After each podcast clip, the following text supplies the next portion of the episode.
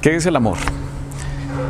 El amor muchas veces ni siquiera se entiende. El amor a veces prácticamente hasta se puede definir como desear lo bueno. Desear lo bueno no solo una persona, sino también una cosa.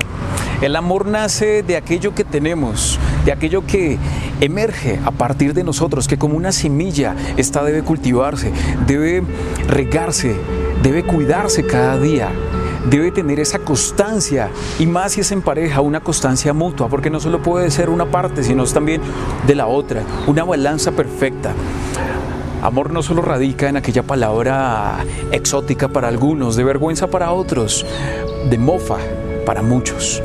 Amor es esa honestidad en la que nosotros aceptamos tanto lo bueno como lo malo. Amor yace de enviar ese mensaje de calidad, ese mensaje cálido en medio de la batalla, y no solo la batalla de ir de forma bélica, sino también en la batalla con nosotros mismos día tras día. Porque no basta solo con entender a aquella madre que da de comer a sus hijos a pesar que no tienen nada, del padre que aún con sus manos ensangrentadas trabaja día tras noche solo para tratar de brindarle una mejor calidad de vida.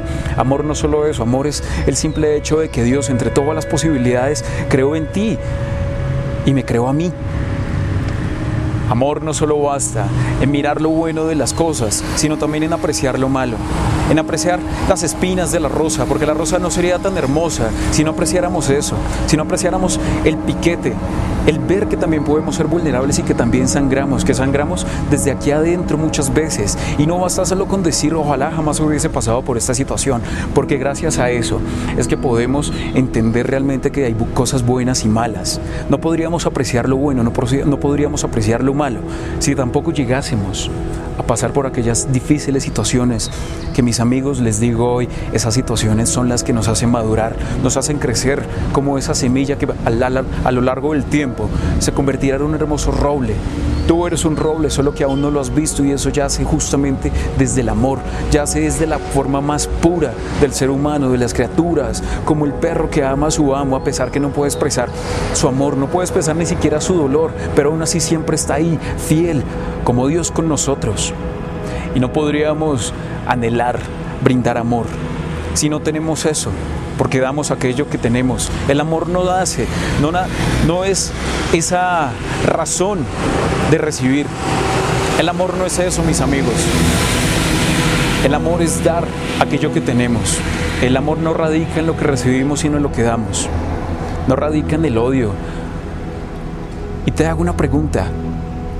Tú eres odio, tú eres amor, tú eres soberbia, eres orgullo o más bien eres esa parte pura, esa parte que a pesar que te fallen, siempre vas a amar, a pesar de, porque te has amado, porque te has perdonado, porque miraste ese tan llamado que yo una y otra vez invito a tener y a ver, es ese espejo espiritual ese donde nos hemos aceptado en los momentos más caóticos, como también nos hemos apreciado en los más glorificantes momentos. Y sería execrable decir, solo aprecien lo bueno. No, mis amigos, hay que apreciar en definitiva lo malo, porque eso, eso es lo que perdura. Yo siempre he dicho que aquella persona que realmente se queda cuando aún conoce lo peor de nosotros es porque vale la pena. ¿Tú has decidido realmente quedarte viendo lo peor de ti o simplemente decides coger tu maleta y salir corriendo de tus problemas? Porque si ni la misma vida te ha abandonado, si Dios no suelta tu mano aun cuando tú te avergüenzas de Él, cuando te avergüenzas de lo que Él te enseñó, que depositó dentro de ti, que puso ese combustible que se llama amor, si no lo hace Él, ¿con qué descaro tú lo haces contigo, con tu pareja, con tu madre, con tus hijos? Amor no es solo ver un lienzo blanco y tratar de imaginar un bonito cuadro. No, amor es también ese revuelto de ideas, de cosas y aún así teniendo todo, teniendo todo caótico. Amar esa belleza inesperada. ¿A ti qué compone tu vida? ¿De qué yace el preciado líquido con el que alimentas tu semilla? ¿De odio? ¿De soberbia? ¿O de paz? De armonía contigo, de amor contigo, de amor incondicional a pesar de las circunstancias? ¿Te has hecho esa pregunta? ¿A ti qué te define?